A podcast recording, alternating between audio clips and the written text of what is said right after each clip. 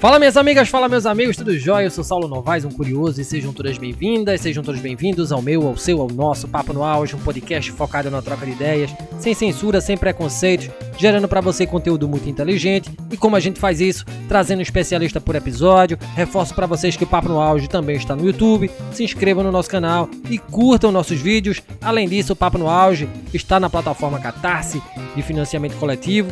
Se você é um apreciador do nosso trabalho, seja um assinante do nosso podcast podcast.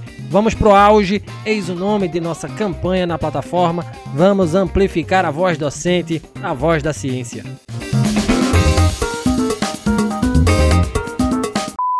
O papo no auge começou. A voz se tornou o novo campo a ser desbravado pelo mercado de desenvolvimento tecnológico e aparentemente só tem a crescer. Nos últimos anos, o que mais chamou a atenção foram os novos assistentes virtuais dotados de inteligência capaz de fazer ligações e de desenvolver diálogos que, se não soubéssemos que era um computador, não desconfiaríamos de sua humanidade. É a evolução da inteligência artificial, machine learning e redes neurais, levando a tecnologia a níveis de usabilidade só encontrados nos melhores clássicos de Isaac Asimov, escritor russo-americano considerado um dos mestres da ficção científica. Não é difícil entender por que empresas como Apple, Amazon e Google têm investido pesado no desenvolvimento dessas novas tecnologias. Se uma pessoa comum costuma escrever até 40 palavras por minuto, esta mesma pessoa pode falar cerca de 130 palavras no mesmo tempo. Não há dúvidas de que a linguagem falada não só transmite mais conteúdo em menos espaço de tempo, como nos permite fazer isso sem a necessidade de usarmos a interface mais popular desde a invenção da escrita, as mãos. Controlar dispositivos domésticos, ligar o carro, pedir uma pizza, fazer uma ligação, tudo isso não está apenas ao alcance de nossas digitais, mais do que nunca está ao alcance da nossa voz. No jornalismo, os assistentes virtuais têm igualmente grande impacto. Por meio da Alexa, assistente de voz da Amazon, importantes empresas de comunicação, por exemplo, oferecem conteúdos noticiosos por meio de dispositivos tecnológicos. Cientes disso, perguntamos: qual é o futuro da comunicação em tempos de smart speakers? Quem nos responde é Vanessa Andrade. Vanessa é jornalista e instrutora de cursos, treinamentos e eventos na área de comunicação digital. Possui 14 anos trabalhados na televisão, sendo 10 deles na TV Globo.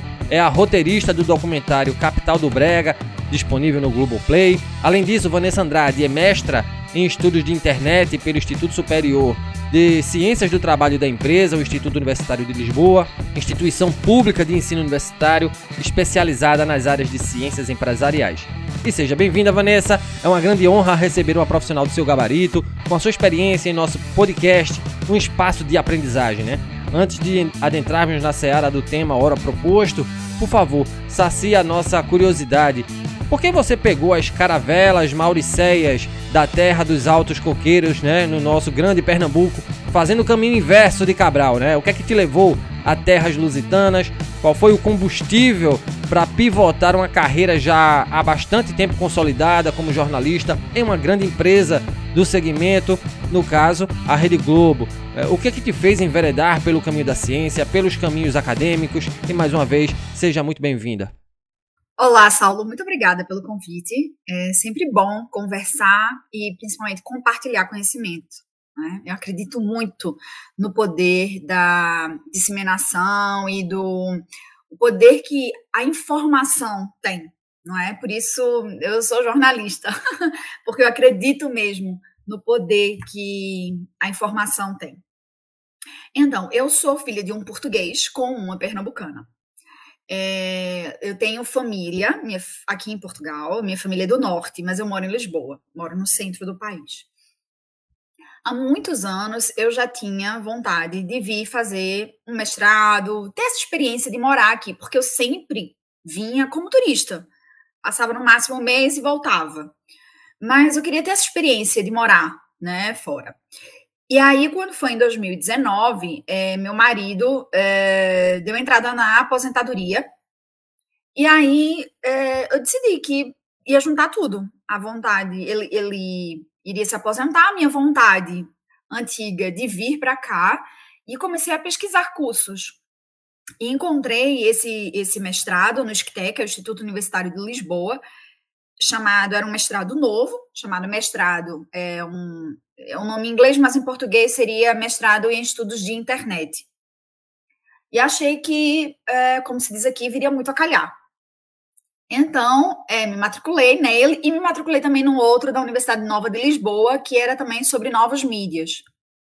É, novos média, como se diz aqui fui aceitando os dois, mas acabei escolhendo esse do Esquité porque eu achei que, ah, assim, o, o currículo do curso me interessava mais. Pronto.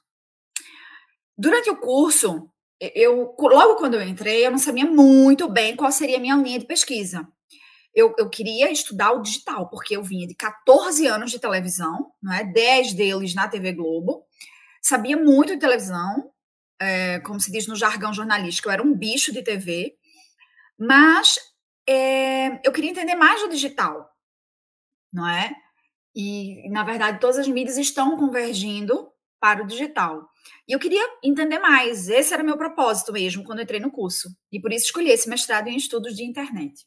É, não tinha muito claramente qual seria a minha pesquisa, porque aqui é diferente do Brasil, não é? No Brasil é preciso apresentar já uma pré proposta, já buscar um professor que vai orientar na pesquisa. Aqui não, aqui você é, entra e durante o curso a, você escolhe o orientador, escolhe sua linha de pesquisa. E aí um dos meus professores, que também é, trabalhou aqui durante muito tempo em redações é, de televisão, de jornais, um jornalista também, nós conversando um dia, né? Estávamos conversando um dia e aí ele falou: olha, tem uma, um aparelho novo, né? Assim, relativamente novo, que tá me intrigando bastante como é que ele vai ser usado pelos jornalistas. E aí estávamos a falar dos smart speakers, que são é, aqueles, aquelas caixinhas de som inteligente. No Brasil, a mais famosa é Alexa, né? Na verdade, Alexa é o nome da assistente de voz que está dentro dessa caixinha. A caixinha ela tem um nome comercial da Amazon de Echo Dot, enfim, algumas pessoas falam Echo Dot, enfim. É, e, e, elas começaram, existem duas né, que funcionam no Brasil. É, uma da Google, não é, que ficou primeiro conhecido como Google Home, depois teve, veio o Google Nest, é, que tem o Google Assistant funcionando dentro, e o, os equipamentos da Amazon. Então, são os dois que falam, digamos assim, entre aspas, português. E eles começaram a falar português muito recentemente, não é? Em 2018, né? O primeiro, e depois é que veio o. É, primeiro foi a Alexa, e depois veio o Google, falando em português. Então, temos esses dois equipamentos falando português. E aí, queríamos entender por que a língua da internet é o inglês, e queríamos também entender como é que funciona em português, na língua portuguesa. Pronto. Então, foi a partir dessa conversa com o professor que a gente definiu essa área de estudo, e cada vez que eu lia sobre o assunto, eu ficava ainda mais interessada, porque de fato é um universo muito novo que mexe com inteligência artificial, internet das coisas, 5G, é tudo tema que está assim é, em alta e muito mais perguntas do que respostas. Minha pesquisa também ainda contribui com mais perguntas, né? Trazemos algumas respostas, mas ainda trazemos mais perguntas. Boa, Vanessa, boa. Fazer perguntas é com a gente mesmo, né? É, e por falar em perguntas, deixa eu fazer mais um aqui, né? Você falou que o seu mestrado é em estudos de internet, realizado no Instituto Universitário de Lisboa. É, e falando em internet, a grande rede é dividida em eras. A gente já passou pela web 1.0, 2.0, estamos na web 3.0, na fronteira com a internet 4.0 ou web simbiótica, caracterizada por uma interação ainda mais constante entre homens e máquinas. Dito isso, Vanessa, eu gostaria que você detalhasse para a gente quais os atributos desses marcos temporais da internet e qual é a relação entre a grande rede e suas eras e seus usuários. A web 1.0 é aquela web mais de mão única. Né? Os conteúdos são postados e não há possibilidade de interação com aqueles conteúdos. Né? Então, sei lá, os, os, os é, as empresas de comunicação é, publicavam lá as suas notícias e pronto. É, não havia comentários, é, não havia como, como você interagir com aquele conteúdo, digamos assim, né? É, quando vem a Web.2, aí ela já vem um pouco com a questão da web, é, é, a interação, né, a mão dupla. Então, é, digamos assim, o grande expoente da Web.2 é a Wikipédia, né, porque é, a, é quando a internet passa a ser colaborativa, é também quando estouram, né, assim, os blogs, é, a, as palavras-chave, as tags, então, assim, é, é quando começa mais essa interatividade é, da, da web. E a web 3.0, né, que também é chamada de web semântica, ela ela começa a dar, digamos assim, são as aplicações mais inteligentes, é, né, quando tem de fato assim o boom das redes sociais, as redes sociais já vêm existindo desde o início da internet, até porque rede social é um conceito sociológico é, que existe antes mesmo da internet, não é?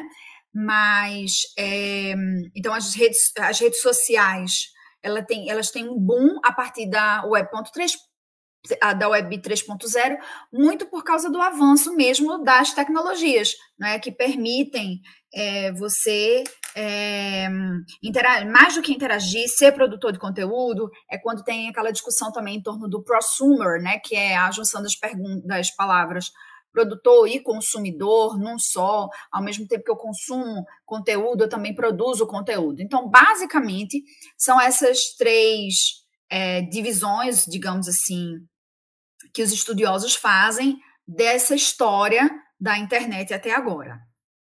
Gratidão, Vanessa, por explanar de forma brilhante, né, com tamanho didatismo, esse assunto que para a gente é fascinante.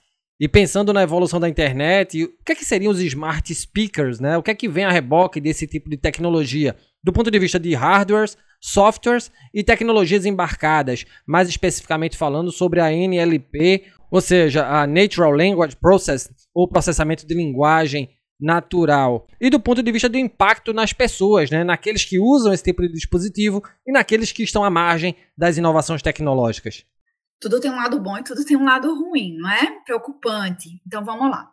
Smart speakers é um nome em inglês para aquelas caixinhas de som inteligentes. Elas têm um microfone embutido e elas não têm teclado. Então elas são ativadas pela voz. Algumas já têm tela, as mais novas, as mais modernas. Mas mesmo assim não tem teclado. Você ativa tudo pela voz.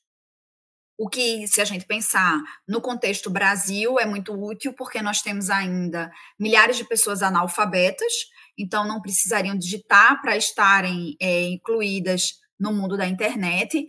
É? Temos também os idosos, que, mesmo os alfabetizados, mas muitos deles têm uma certa dificuldade de lidar com a internet, e aí percebemos que para o idoso é muito mais fácil ativar tudo por voz, não é? Eu tenho um exemplo na minha família, a minha avó ela hoje ela usa muito a Alexa, não é? Que é assistente de voz do equipamentozinho da Amazon.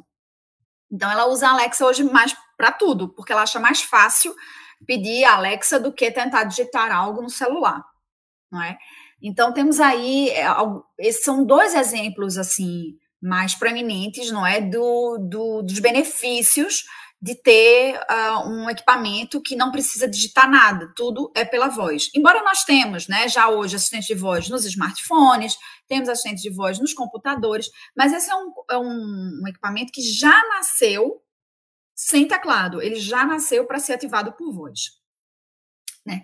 Então temos aí a inclusão é, desses grupos.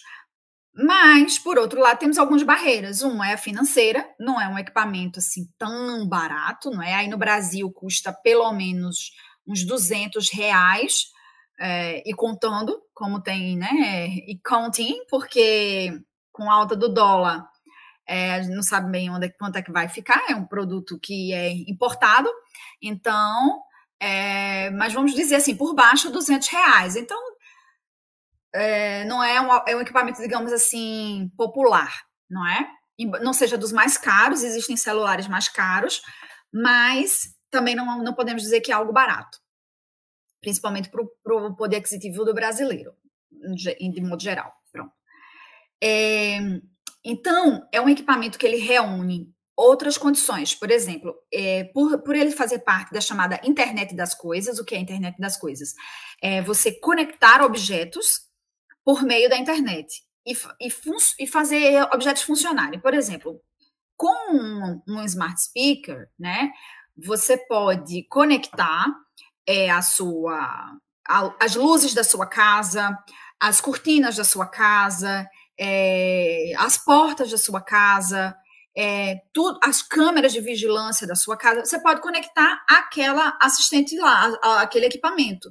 E na medida em que você disser ativar lá, é, Google ou Alexa, é, ativar, é, ligar as luzes da minha casa. Então ela vai automaticamente ligar as luzes da sua casa, porque ela integrou, não é? Então ele, ele é um equipamento que integra objetos. Isso é a base da internet das coisas, né? Integrar objetos por meio da internet. Desde que todos estejam conectados pela internet, eles conversam. Pronto. E então ela traz essa facilidade também, né, de conectar é, objetos. Uh, a facilidade do uso, que é pela fala, né, a nossa ferramenta primeira de comunicação, digamos assim, não é? Lá no Paleolítico, quando nós começamos a desenvolver a linguagem, é, foi então a nossa primeira ferramenta de socialização. Através da linguagem, nós podemos nos comunicar e dar sinais. É, e depois é que veio a escrita, né? Primeiro veio a fala, depois veio a escrita.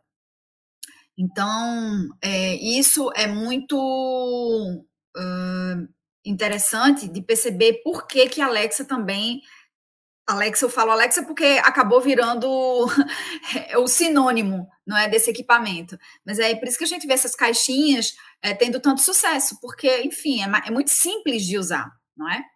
Agora, o que é que vai preocupando, né? O que, é que preocupa de certa forma? É, primeiro, a questão da privacidade, porque ela precisa estar ligada o tempo todo. Porque, vejam, você vai ativá-la por voz você não avisa com antecedência que vai ativá-la por voz, né? Então ela tem de estar ligada para a hora que você quiser dizer, Alexa, Google, é, quero tal coisa. Alexa, Google, é, me dá uma receita aí de peixe. Então ela tem que estar ligada. Então ela, ela vai, é, ela, ela permanece, ela tem ali um tempo de latência, ou seja, assim, ela, ela vai esperando 5 segundos, 10 segundos, aí espera mais 10, espera mais 10, enfim, ela vai esperando, mas a grande questão é o que, que ela vai fazendo com essas informações. É alguma das preocupações dos pesquisadores, se esse conteúdo fica gravado, esse conteúdo vai para alguma empresa. Bom, as empresas se defendem dizendo que não ouvem ninguém, que não gravam ninguém, mas a gente teve episódios recentes, não com esse equipamento, mas com outros equipamentos, não é? É uma televisão, uma smart TV, não é a palavra smart em inglês, vem, de, vem nesse sentido de inteligente, é o caso de smartphone, smart TV, smart speakers. Então, sempre que a palavra smart aparecer, ela quer dizer que é um algo inteligente, esperto, inteligente. Pronto. Então, é, nós tivemos um caso recentemente com uma marca de TV que ela captava imagens pela tela e enviava para a sede da empresa. A empresa depois se desculpou, disse que fazia isso, na verdade, para melhoramento dos equipamentos, mas, enfim, intimidade de pessoas chegavam a pessoas que não interessavam. Então, de toda forma, essa questão da privacidade é um ponto muito grande de preocupação entre os pesquisadores, não é? É, é, é uma questão muito sensível, essa da privacidade. Pronto. É, há uma preocupação, é, digamos assim, particular minha é em relação a, por exemplo, a você associar tantos equipamentos a um só. Porque, veja, é, recentemente tivemos uma queda grande por causa do servidor do Facebook. É, muita gente com Facebook, Instagram e WhatsApp ficou sem comunicação durante horas, porque tudo estava a depender de uma empresa. Veja, nós, a partir do momento que a gente conecta muita coisa a um equipamento, né? Sei lá, o que que. É, é, não sei, sabe? Eu, eu, tenho essa preocupação de ficarmos dependentes demais de um produto, de um equipamento, de uma empresa. Essa é uma preocupação pessoal, não é? é e isso pode, aí, se a gente conectar esse assunto com a privacidade, isso pode aumentar ainda mais, porque você vai dar ainda mais dados, ainda mais informação da sua vida para a empresa que detém essa, esse dispositivo.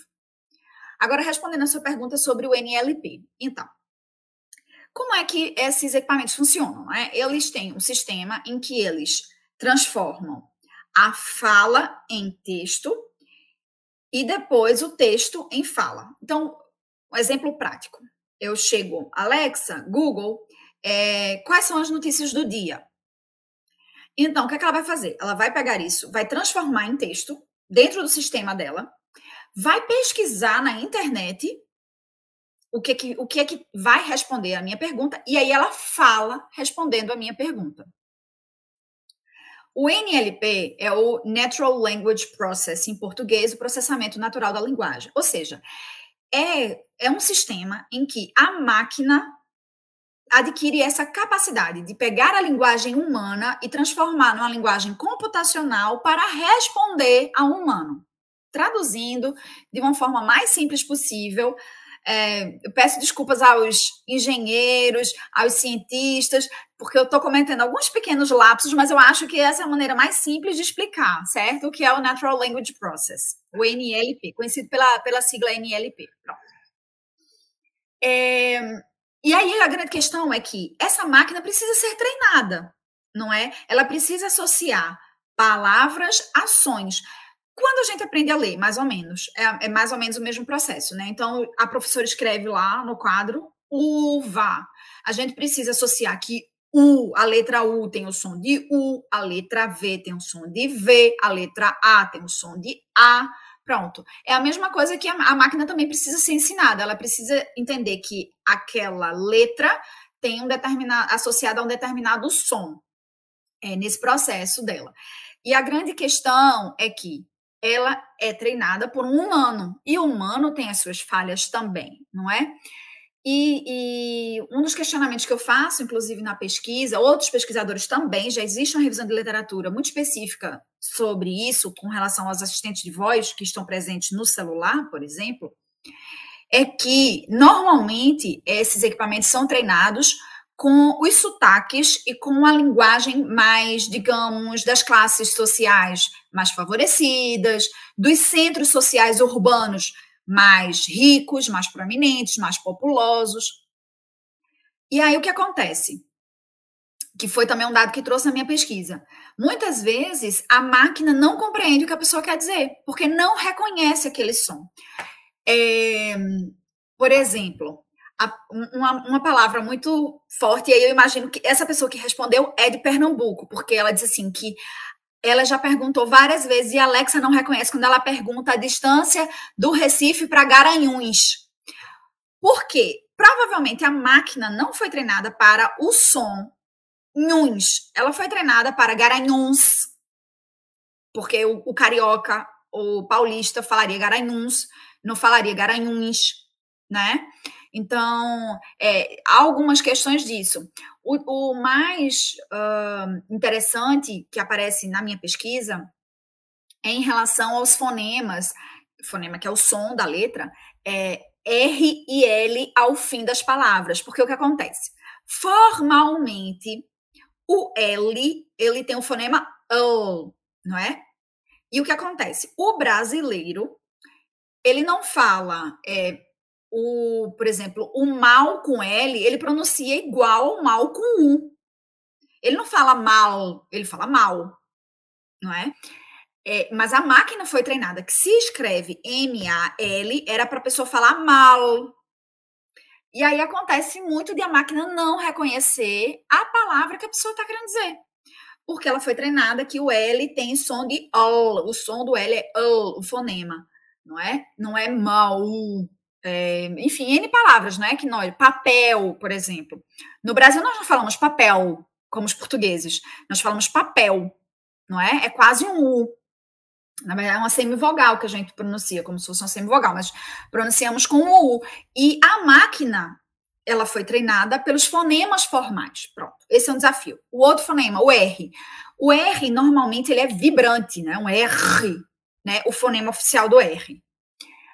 Então, é, a gente juntou várias palavras de pessoas de várias regiões do Brasil que diziam que, quando falavam jogador, ventilador, É, tipo, ativa o ventilador.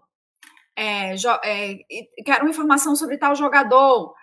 Porque a gente não está falando jogador, ventilador, né? Nós estamos falando jogador. É um R quase impronunciável. Então, a máquina também tem dificuldade. Então, isso muitas vezes é falta de treinamento. As, as plataformas detentoras dessas estruturas é, precisam treinar mais, treinar mais com pessoas de diferentes regiões, com diferentes classes sociais, porque muita gente não fala iogurte, né? Muita gente fala iogurte, fala largatixa. Então, é, nós precisamos treinar a máquina para reconhecer que a pessoa está querendo falar lagartixa e não largatixa, enfim, que é a mesma coisa, né? Então, ligar as palavras aos sons e ao conteúdo que ela tanto quer. Esse tem sido o desafio. Eis aí um debate interessantíssimo, né, Vanessa? Eu, como professor de língua portuguesa, estudante de programação, vejo aí grandes oportunidades para linguistas, para a galera de sociolinguística, enfim, é, eu acho que se abrem inúmeras oportunidades para a gente estar tá dialogando com essa galera de tecnologia, né? Sem dúvida. É, cada vez mais, na verdade, é, é preciso ter filósofos, porque é preciso pensar na ética, não é? Da, cada, com essa internet das coisas, é, é, não dá para somente a pessoa da área de engenharia ou da, da área de ciência da computação pensar aplicativos, pensar soluções, pensar tecnologia. Ele precisa mesmo conversar com pessoas da área de sociologia, precisa pensar com pessoas da área de filosofia, para discutir, pensar os impactos para a sociedade, porque cada vez mais vamos estar interligados e, e, e, e tudo isso vai gerar um debate, um impacto na vida das pessoas muito grande.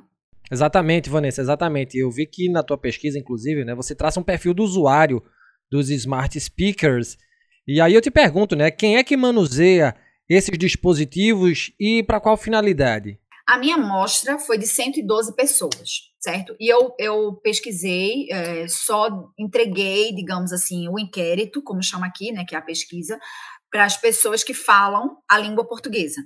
Então, me responderam pessoas que 91% foram as pessoas que moram no Brasil, porque, afinal de contas, é, nós temos a língua portuguesa, mas temos os, digamos, os dialetos, que é o do Brasil, o de Portugal, o de Angola, o de Moçambique, o de Guiné-Bissau, o de São Tomé, é, de, de Timor-Leste, enfim.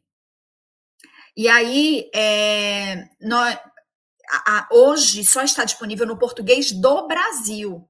Ainda não está disponível nesses no, nos smart speakers, né, não está disponível o português europeu e não está disponível nenhum outro português, né? Como por exemplo no inglês ele já tem o inglês americano, o inglês britânico, o inglês canadense, mas é, no caso do português o único o único dialeto disponível é o português do Brasil. Então, naturalmente, 92% das pessoas que responderam são do Brasil. Né? Muitos portugueses que têm esse smart speakers muitas, muitas vezes preferem falar em inglês, porque é, o vocabulário, o sotaque, como ela foi treinada, a gente volta para aquele assunto do NLP, né? Como ela foi treinada para o português do Brasil, então ela foi treinada com vocabulários e com o, com o som, com a melodia, com os fonemas do Brasil. Apesar de ainda ter falhas, mas ela foi treinada para esse português. Ela não foi treinada para o português de Portugal, não é? que e aí por isso naturalmente a maioria foi do Brasil. Então são pessoas que têm é, estão é, na idade ativa, economicamente ativa, o que é natural porque quem tem poder de compra, embora com certeza as crianças né, da casa vão usar, mas é, são pessoas, são os adultos mesmo quem compram, não é? E que usam. É interessante que a minha pesquisa revelou, o meu foco era informa, era conteúdo jornalístico, né? O consumo e a produção do conteúdo jornalístico. E isso me surpreendeu. Eu achei que o consumo de notícias era algo muito lá para o fim da fila, e não foi. É a segunda atividade, né? O segundo acionamento mais comum é, para o para quem usa, né? Os smart speakers. É, vou dizer aqui os, os assuntos por ordem, não é? Então, o primeiro, o primeiro mais comum é ouvir música. Então, a maioria que respondeu essa minha pesquisa, a maioria usa os smart speakers para ouvir música. E em segundo lugar, vem para ouvir notícias ou podcasts de informação. Em terceiro, vem para ativar, não é, eletrônicos, equipamentos eletrônicos em casa. Depois, ouvir podcast de entretenimento. Aí alguém também falou assim, algumas pessoas ainda falaram é, em torno assim dos é, 25, né? 25% das pessoas também disseram que isso comparando, eram múltiplas respostas, tá? Não era um universo assim de 100% das respostas, não. Mas houve 25% das respostas que disseram que é, também gostavam desse equipamento para ter como companhia, né? Imagina, então, conversar com o equipamento. Também isso aí é, é um reflexo da internet das coisas. Brincar com as crianças, ouvir receitas, pronto. Mas o que me surpreendeu mesmo foi o fato de ouvir notícias estar em segundo lugar. Então, é uma plataforma que, de fato, tem que ser olhada com atenção pelas empresas de comunicação. E aproveitando o gancho da tua fala, eis a minha próxima pergunta, Vanessa Andrade. A Agência de Notícias Estatal da China apresentou em novembro de 2018, durante a Conferência Mundial da Internet, realizada na cidade de Wuzhen, o primeiro robô de inteligência artificial do mundo como âncora de telejornal. O Xin Xiaomeng, como é chamado, foi inspirado na aparência de Ku Meng, apresentadora humana do mesmo telejornal, e é capaz de realizar movimentos sutis com olhos, boca, cabeça e braços, além de sorrir, podendo inclusive apresentar notícias em pé e gesticular com as mãos e os braços. Mais recentemente, segundo o relatório do Seattle Times, lançado em 2020, 50 jornalistas responsáveis pelas notícias publicadas nos sites MSN e Microsoft News, ambos da Microsoft, foram demitidos. Esses profissionais seriam substituídos por um software de inteligência artificial que iria selecionar e publicar as notícias. Diante desse fato, qual é o impacto das tecnologias digitais de informação e comunicação de modo geral e dos smart speakers em particular no jornalismo, Vanessa Andrade? Hoje já, já lemos notícias feitas por softwares, né? Por, por softwares com base, com base na inteligência artificial. Isso já acontece. É, os mais entusiastas dizem que isso vai ser bom, porque essa, esses sistemas eles vão fazer notícias que são mais, é, digamos assim, mais factuais, mais óbvias, assim, um acidente, um, uma explosão, um, uma, um, um serviço né, sobre paralisação do trânsito, alguma coisa desse tipo, porque ele vai juntar as informações disponibilizadas na na, no sistema, ele junta e escreve aquelas informações, né? Isso não é uma coisa muito difícil de fazer. É, isso é ensinado a técnica para um, para quem estuda jornalismo. Como é que a gente cria uma notícia? Então, isso, um software, ele aprende a dizer o que, onde, quando e por que, ele precisa responder aquelas questões. Então, ele vai aprender aquilo, ele vai essas informações chegam até ele e ele só faz como se fosse meio que preencher um formulário. Pronto. E isso, para os entusiastas, é, liberaria os seres humanos para pensar, tiraria os jornalistas disso, que às vezes amarra você um tempo de apuração, é, enquanto que você pode agora pensar em coisas mais complexas, não é? em situações mais complexas, dedicar mais à investigação, se dedicar mais a, a questões mais complexas, como imigração, como é, racismo, desigualdade social, e aí você, o jornalista estaria mais livre. Essa é a versão de quem, é, dos entusiastas, não é? é a, a, a visão dos mais pessimistas é de que isso vai automatizar no futuro tudo e vai ter um pouco de, do olhar humano e que isso pode ser muito ruim, né? Tudo feito por computador é, vai tirar um pouco do olhar humano. Eu não sei se a gente para onde é que a gente vai caminhar? Se vai caminhar na estrada dos entusiastas ou dos pessimistas. O que a gente tem de realidade é que, de fato, já há notícias feitas é, por inteligência artificial nesse nível que eu estou falando, não é? Sobre acidentes, em relação a acidentes, em relação à interdição de trânsito. Isso já há computadores é, treinados e preparados para fazer. É, agora, a discussão em torno do jornalismo é um pouco mais complexa, não é? Porque no mundo todo, é, nunca antes foi tão importante o jornalismo. é, no combate a essas chamadas fake news, que tem até pessoas que dizem que o termo não é essa, porque se é notícia não é falsa, porque foi apurada. Então a palavra certa não seria essa, mas é, foi a palavra que foi popularizada, não é? é então, é, nesse mundo de pós-verdade também, então o jornalismo ele é fundamental, mas o jornalismo profissional, mas de fato há uma crise é, econômica, há uma crise é, intelectual mesmo em torno do jornalismo no mundo. Então, essa é uma discussão bem complexa que dá outro podcast.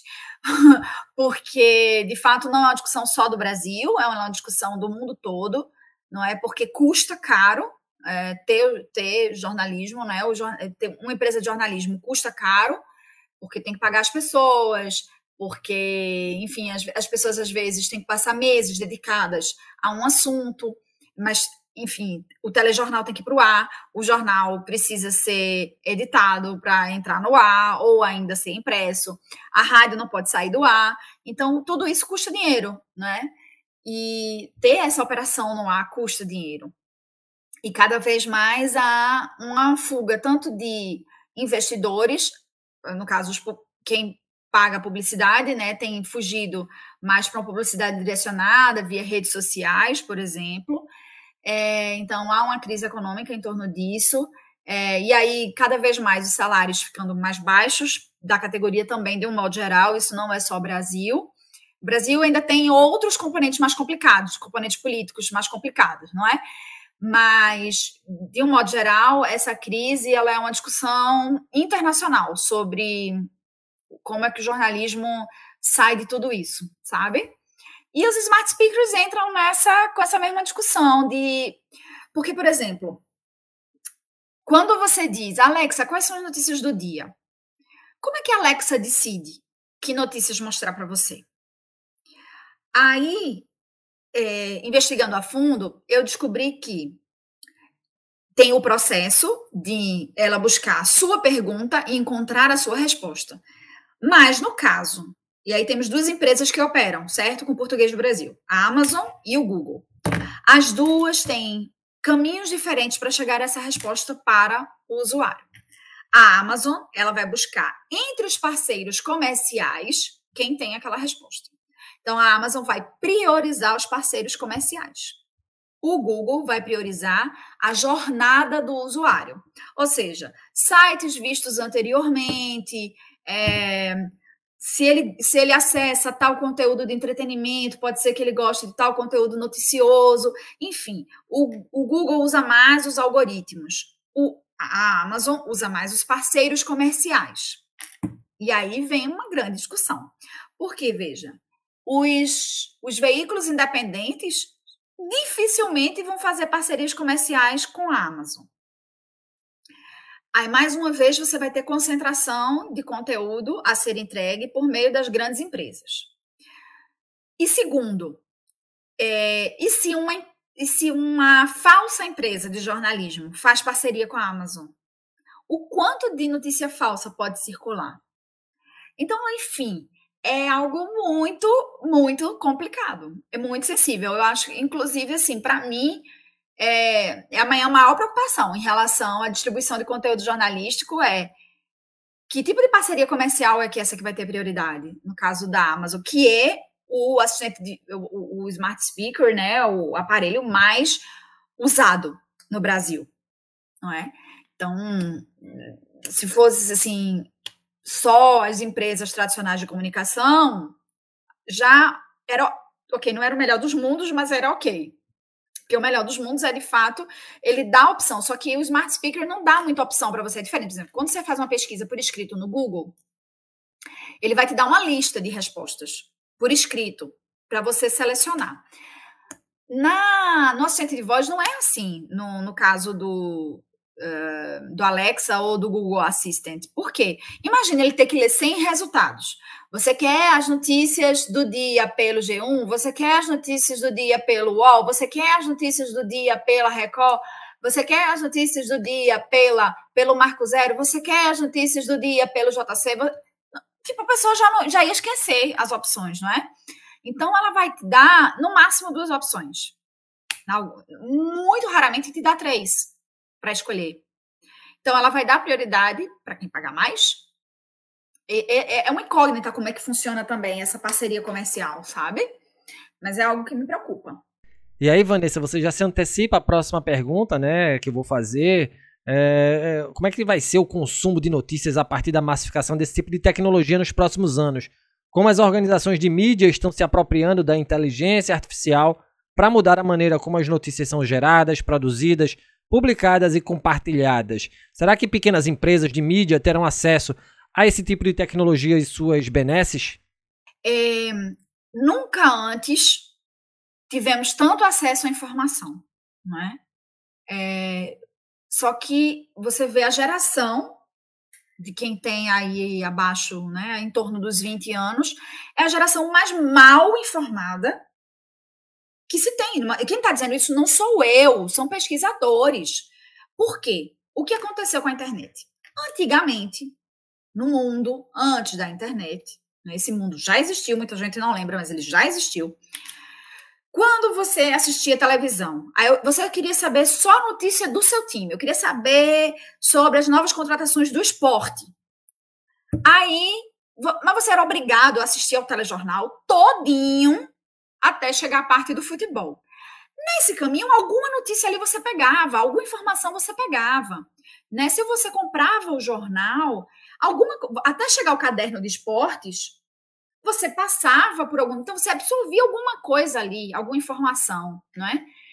Você lia uma revista, a mesma coisa, você ouvia a notícia do rádio, você tinha que esperar chegar a hora do futebol. No máximo, tinha aquele horário que você sabia que só ia falar sobre futebol. Mas mesmo assim, calhava de uma notícia ou outra entrar ali. Pronto. A internet, ela sectarizou eu quero só saber notícias do esporte. Não quero nem saber notícias do Náutico, do Santa Cruz, do Ibis. Não, então eu tenho só notícias do esporte. Então eu me limito apenas àquela informação que eu quero saber. E isso fez com que as pessoas ficassem mesmo com esse universo de informação, né, nunca antes visto, né, na história da humanidade. Mesmo assim, é uma geração muito mal informada. Pode perguntar a meninos, assim, na faixa dos 20 anos, sobre questões simples do nosso dia a dia, ao redor é, do, da cidade, eles vão estar completamente desinformados. É, é, é, esse, esse é o lado, o grande dilema da internet. Então, assim, o consumo de notícias é cada vez mais personalizado, que é uma, uma característica da Web 3.0 também. É você fazer notícias você conseguir fazer conteúdos, não notícias só, conteúdos personalizados. Né? Quem gerencia redes sociais sabe muito bem disso. Você consegue fazer uma publicidade altamente direcionada. Eu quero para mulheres que não têm filhos, na faixa etária dos 40 aos 45 anos, que moram no bairro de Casa Forte, eu faço a propaganda, eu faço o impulsionamento da minha é, da minha marca ou do meu produto para aquele nicho, para aquele público. Isso é uma característica da, da internet hoje. E andando e entrando no mundo das notícias, é isso. Você consegue fazer notícia e oferecer notícia, notícia aparecer muito para aquele perfil. E aí as pessoas passam sem, assim, do lado, né, das outras informações. E eu acho isso é, preocupante, porque cada vez mais as pessoas sendo mais mal informadas nesse sentido de, de estarem pouco informadas. Em relação a smart speakers, realmente vai ser um grande desafio, né? Porque o que a pesquisa mostra é que as grandes, primeiro que raramente o usuário ele vai pedir a notícia pelo veículo. Mas quando ele pergunta pelo veículo, tipo, as notícias do dia pelo G1, é, as notícias do dia pelo. Ele vai usar as grandes marcas já. Não é? Dificilmente ele vai pedir as notícias do dia do site da comunidade, por exemplo. Né? Então, quando, e, quando vai citar marca, normalmente eles citam aquelas marcas mais lembradas. Mas a maioria não cita marca. Ela só diz assim: eu quero as notícias do dia. E aí é o sistema que vai resolver. Como a gente explicou, a Amazon vai priorizar parceiros comerciais e o Google vai priorizar a jornada do consumidor. É, E é dos, das dois jeitos, dos dois jeitos é um grande desafio para os produtores de conteúdo é, jornalístico uh, alternativos ou é, menores, enfim, não é? Que não, que não sejam, que não façam parte ali da chamada grande mídia. Sensacional, Vanessa Andrade, a tua fala, a tua voz poderosa, tão abalizada, né? E o conteúdo que você traz aqui para o nosso podcast. E com relação ao jornalista, né, além dos estudantes de comunicação, como é que eles ficam nesse contexto de rápidas transformações tecnológicas nas redações, Vanessa? Como se preparar para tanta inovação? Qual é o papel do jornalista em tempos de smart speakers? As universidades têm um grande desafio pela frente. Porque, assim, para mudar um currículo, leva-se um tempo, porque tem a própria burocracia das universidades. Isso eu não estou falando de universidade só pública, não, universidade privada também, né? Porque o privado que tem, mesmo o privado que tem uma velocidade maior, mas ele precisa passar pela regra do Ministério da Educação, enfim. Então, o currículo, ele, é, as universidades têm um grande desafio que é adaptar os seus currículos à realidade não é? Porque antes os ciclos de inovação tecnológica demoravam às vezes um século, depois passaram para algumas décadas. Hoje, em dois anos, você tem já um, um, um, impacto por causa de alguma questão tecnológica. Então, os ciclos de inovação tecnológica estão mais curtos, não é? Então, é, quando a gente pensa as inovações tecnológicas que ocorreram do século XVIII para o século XIX, foi numa velocidade, do século XIX para o século XX, noutra.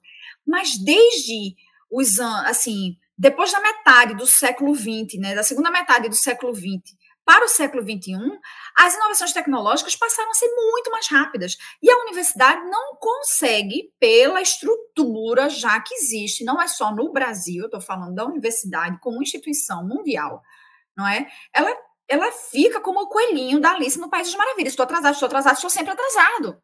Ela está sempre correndo atrás do prejuízo. Ela não está indo na frente, ela está correndo atrás do prejuízo, não é? Então, esse primeiro é, o primeiro grande desafio é mesmo a formação do jornalista, não é? A gente vê muito esforço mesmo dos professores de conseguirem trazer essa realidade para dentro das salas de aula. É, mas ainda assim, existe mesmo uma dificuldade, porque os, os, ciclos de inovação são muito grandes. E quando você pensa, por exemplo, ah, vou fazer uma licitação para a universidade, por exemplo, para a compra de um software de inteligência artificial para a produção de notícias. Quando essa, essa, essa, é, esse processo burocrático terminar, esse software já é do, do século passado, entendeu? Pronto. Aí vamos agora para as redações.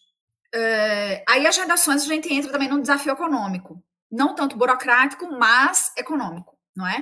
Que é mais ou menos aquilo que eu falei. Então, as empresas, de um modo geral de comunicação, têm enfrentado dificuldades econômicas pela fuga de, de anunciantes, não é? Pelo custo alto de se manter é, os funcionários e, e o retorno que isso tem, não é? Quando é, é, é, muito mais a questão, é um ciclo, não é assim? As pessoas fogem para o streaming e para as redes sociais. Aí diminui a audiência, no, por exemplo, na televisão. Quando diminui a audiência na televisão, o, a publicidade ela já entende que é melhor ela fazer uma publicidade direcionada pelas redes sociais. Ela já sai da televisão. Aí a televisão já investe um pouco menos. Enfim, é um círculo que que está ficando cada vez mais apertado. Então, o grande desafio das empresas é mesmo conseguir, não é nem correr atrás da tecnologia. Não, aí já não é mais burocracia, né? A universidade é a burocracia. No caso do, do é, das empresas, é mesmo um desafio econômico, não é? De se manterem vivas, de, de conseguirem é, manter um jornalismo interessante, adaptar economicamente à realidade, enfim, é meio que nesse conjunto. Vanessa, é, como em qualquer setor, é importante estabelecer diretrizes e arcabouços regulatórios, ainda mais pelo papel social do jornalismo. Notícia de qualidade é do interesse de toda a sociedade. Isso é fato. Pensando nisso, os smart speakers despontam como aliados quando o assunto é ética no uso de inteligência artificial, quando o assunto é segurança de dados e quando o assunto é combate a notícias falsas. Então, não é referência, fato, né? a gente está discutindo justamente maneiras de fazer. Na verdade, a, a questão da privacidade, é, do uso de dados, é uma discussão internacional. Né? A União Europeia tem uma legislação própria, o Brasil também aprovou uma legislação que está engateando aí para colocar em prática é, de proteção de dados, não é? Mas ainda tem muita discussão. É, a gente vê, de vez em quando, tem notícias sobre vazamento de dados, não é? Então, é um perigo. Todas as plataformas estão suscetíveis, tudo que é conectado à internet está suscetível a um ataque hacker, a fuga de informações, a vazamento de dados, a um sistema mal, mal feito, que, que é um perigo, né? É, para a privacidade dos usuários. Então, essa é uma discussão permanente. E mais do que isso, como a internet não tem fronteiras, não é, não é uma coisa de um país. Você, num país, você pode acessar sites de qualquer país, praticamente. A gente tira um pouco a China, né? Que aí a China tem uma internet privada, enfim. Mas mesmo assim, pela Deep Web, você consegue ter acesso a algumas, algumas questões. O que precisa é, de fato, uma legislação internacional né? Que é isso que a gente vê algum esforço da União Europeia, mas os Estados Unidos são meio reticentes, porque aí a gente precisa entender um pouco da cultura americana, não é? De que é, qualquer coisa que possa ferir a liberdade individual é um risco à democracia, é, é uma outra filosofia de sociedade. É, enfim, aí temos a questão dos países autoritários. É, é, é um grande, uma grande discussão que envolve é, muitos governos e muitas questões econômicas também. Tem os interesses das próprias plataformas. É difícil, mas é uma discussão que vai ter que. Ela está seguindo, mesmo, sabe, a trancos e barrancos, mas ela está seguindo porque ela tem que seguir mesmo. Porque é um perigo mesmo para todo mundo, é um perigo para os governos. É um perigo, não é só para o cidadão comum, sabe? É um perigo para as instituições e é um perigo para a democracia. Né? Eu queria também terminar só falando que fiquei muito feliz esse ano com a premiação do a entrega do Prêmio Nobel da Paz para jornalistas, porque é um reconhecimento de que é, vi, é, informação séria, comprometida, apurada, salva vidas, de que é importante para a paz, não é? Para a estabilização de uma sociedade, para a democracia. Então, é, eu fiquei feliz com isso e acho que isso mostra a importância do jornalismo é, para a sociedade, para o mundo. E chegamos ao fim deste episódio do Papo no Auge. Hoje a gente conversou sobre a produção de conteúdo jornalístico em tempos de smart speakers com a jornalista Vanessa Andrade, mestra em estudos de internet pelo Instituto Universitário de Lisboa. Vanessa, eu quero muito te agradecer por sua generosidade, por sua disponibilidade em ceder sua voz tão poderosa aqui pra gente, apresentando um pouco do que foi a sua dissertação de mestrado e o impacto do seu estudo. Gratidão demais, Vanessa Andrade. Ah, e já ia me esquecendo, né? Você indica algum livro, série, filme para quem se interessa é, em estudar essa área, Vanessa? Uh, indicação de um livro, é, tem A Internet das Coisas, de Eduardo Magrani que é o mais simples, o mais direto e o menos técnico, porque normalmente nessa área os livros são muito técnicos. Então, mas temos é, alguns filmes, alguns documentários é, que são muito interessantes, que estão disponíveis no Netflix, que são que é um streaming popular, que é O Dilema das Redes, é, Privacidade Hackeada e A Rede Social. Eu acho que para começo de conversa, esses três é, trazem uma discussão muito interessante. Bacana, eu queria muito te agradecer, né, a presença de Vanessa Andrade, jornalista, mestra, né, é, em estudos de internet pelo Instituto Universitário de Lisboa, aqui no Papo no Auge. Obrigado, Vanessa, obrigado de verdade, viu? Eu que agradeço o convite e espero que tenha ajudado aí a, enfim, abrir mais perguntas. Porque mais do que respostas, nós precisamos de perguntas, ficarmos assim, é, sempre questionando, não é? Façamos então boas perguntas e lembra vocês que nos escutam, estamos nas plataformas agregadoras de podcast, no Spotify, no Google Podcast, na Apple Podcasts, na Amazon Music, na Deezer, na plataforma da Anchor e também no YouTube. Nos sigam, curtam, compartilhem nossos áudios, se inscrevam no nosso canal. Se você gostou desse conteúdo e quiser ser um assinante do nosso podcast, na descrição desse episódio eu vou deixar o link para a plataforma Catarse. Ao clicar no endereço eletrônico, você será conduzido até a página do Papo no Auge na plataforma de financiamento coletivo, podendo fazer a sua contribuição para este projeto. Nos ajude, afinal o conhecimento precisa e deve ser propagado. Um grande abraço a todas e todos e até o próximo episódio com a Alexa dando o recado final. Escute o Papo no Auge, o melhor podcast do mundo.